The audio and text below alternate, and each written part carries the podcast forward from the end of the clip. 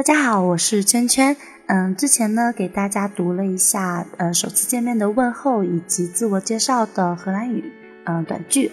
那么今天的话是愚人节，所以想送大家一个节日礼物，就是说嗯我们把这些句子呢实际的用一下。然后我们这边的话，呃我这边的话是有之前的一篇课文，那么它的第一部分是一个 introduction，introduction，然后会介绍一下这个故事的背景。然后第二部分的话，就是一段嗯两个人初次见面，互相问候以及互相的自我介绍，问一些琐事的这样的一个小对话。希望大家可以喜欢。Introductie. Meneer Van Vliet woont en werkt in Amsterdam. Hij is een directeur van een bank.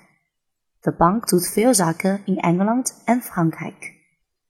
Meneer Van Vliet spreekt goed Engels maar hij spreekt geen Frans. Hij moet voor zijn werk naar Parijs, dus hij gaat nu uh, naar een cursus Frans. Vandaag is de eerste les. Hij spreekt in de pauze met meneer Mulder, een andere cursist. Goedemiddag, goedemiddag, Mulder van Vliet. Spreekt u een beetje Frans? Ja, een beetje. En u? Oh, nee, ik niet. Maar ik moet, ik moet Frans leren. Ik ga voor mijn werk naar Parijs. Oh ja, dat is interessant. Ik ook. Ik moet naar een congres. Wat doet u?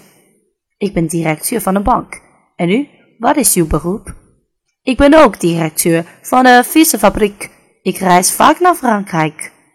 Nou, succes met de cursus. U ook. 就是这样啦，嗯，大家愚人节快乐哟！